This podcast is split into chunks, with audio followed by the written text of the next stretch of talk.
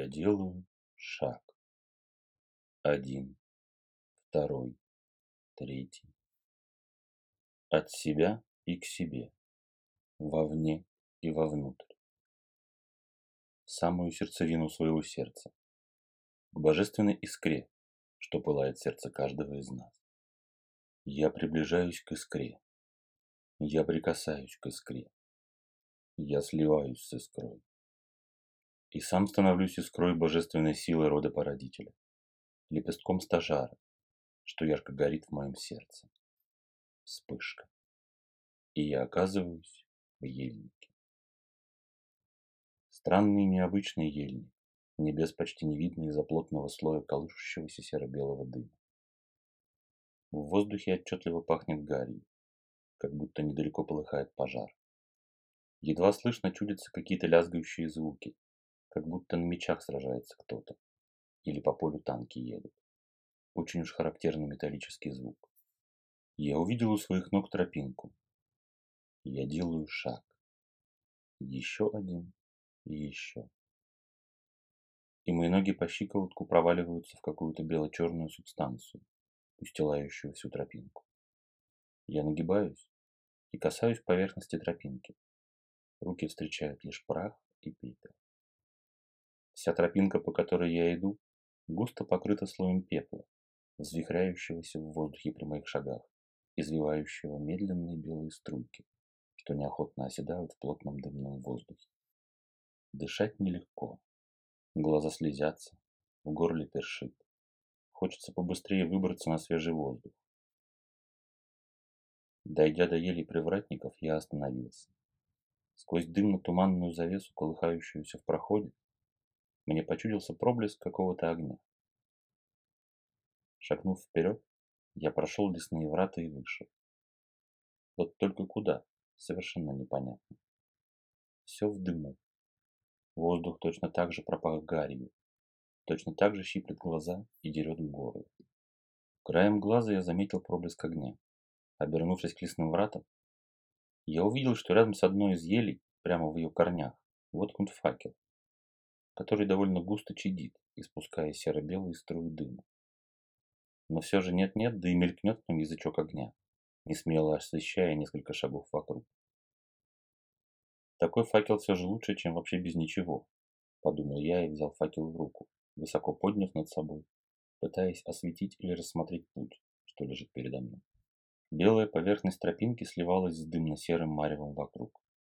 Я с трудом, в неверном свете язычков пламени с факела, нашел продолжение тропинки и пошел по ней. Тропа все больше и больше становилась каменистой, уклон повышался. И я понял, что иду опять по склону горы. Внизу, там, откуда я вышел, кажется, раздавались эти лязгающие металлические звуки, которые я слышал в ельнике. Внезапно струи дыма прянули в сторону, и я вышел на круглую поляну на скальном обрыве, все окруженную стенами дымного тумана. На поляне, ближе к краю обрыва, едва теплился и горел костер, больше дымя и бросая черно-белые струи вокруг, чем действительно освещая все и давая свет. Я подошел к костру, держа в руках факел. Осторожно посмотрел за край обрыва и замер на месте. Под скальным обрывом открылась широкая, некогда цветущая долина, ныне вся сожженная и выгоревшая. Именно этот дым пожарища я ощутил в ельнике, и именно он ел на глаза. А в долине шло сражение. Не на жизнь, а на смерть. Кто и кого убивал и за что, понять было невозможно но я ясно видел струящиеся от людей черные токи ненависти.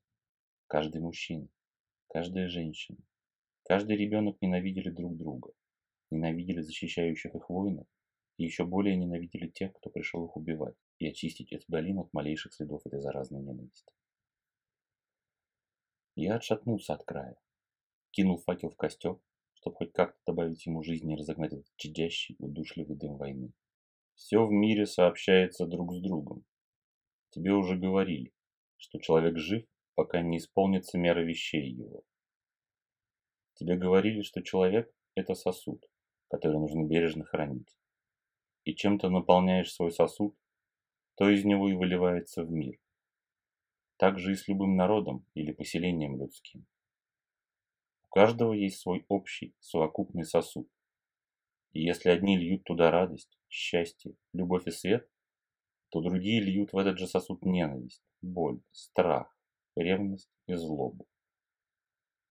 Услышал я слегка шипящий, бесполый голос. Оглянувшись, я никого не увидел. Краем глаза мне почудилось какое-то движение в дымном тумане. Отойдя на несколько шагов от костра, я внезапно заметил, что идущий от него дым густеет, свивается черно-серыми кольцами и складывается в гигантское тело змея, чья голова начинает нависать надо мной. Я низко поклонился, представился и спросил. «Как твое имя, великий змей?» «Я не великий. Я иду своим путем правил и выполняю предначертанное мне родом породителем. Мое имя Хала, Хала Змей. Сила моя, привлеченная вашими эманациями боли, ненависти, страха и горя, приносит с собой разрушение. Разрушение источника этих эмоций. Будь то народы, страны, города или деревни.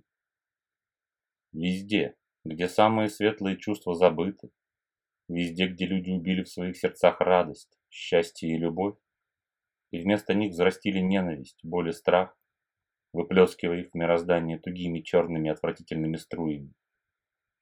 Везде люди разрушили свои сосуды и продолжают разрушать мироздание, и теряют право длить жизнь явную, потому что становятся разрушителями того, что не созидали.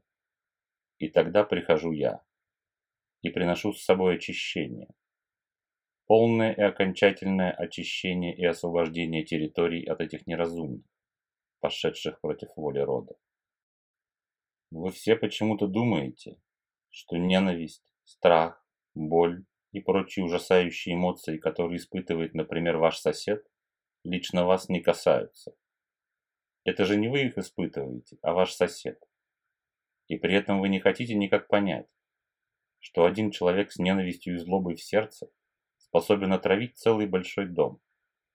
Выплескивая из своего злобного и ожесточенного сердца эту ненависть, он привлекает к себе еще больше ненависти из пространства, становится еще сильнее и начинает заражать своей ненавистью всех вокруг.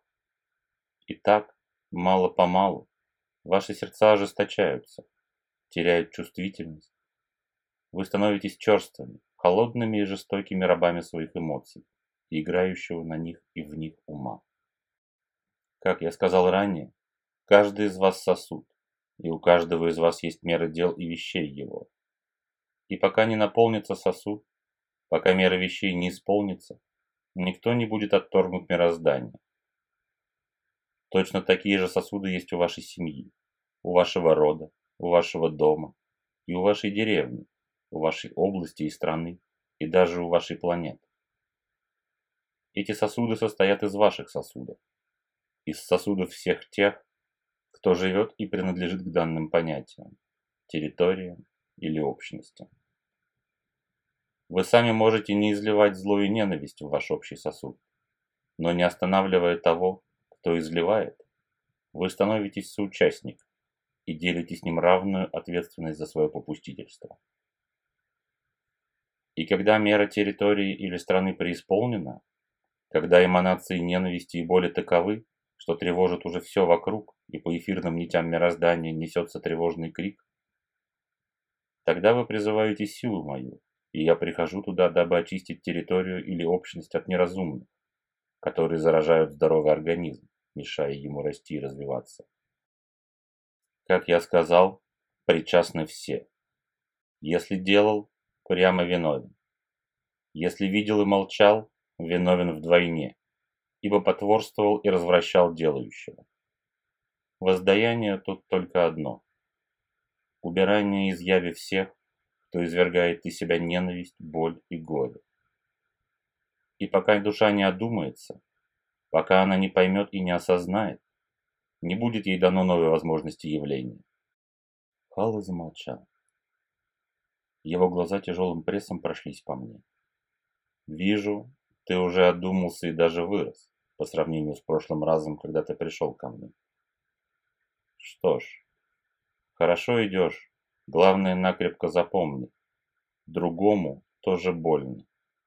Если забудешь, а по отчаянию заставишь и других забыть это, не миновать встречи со мной.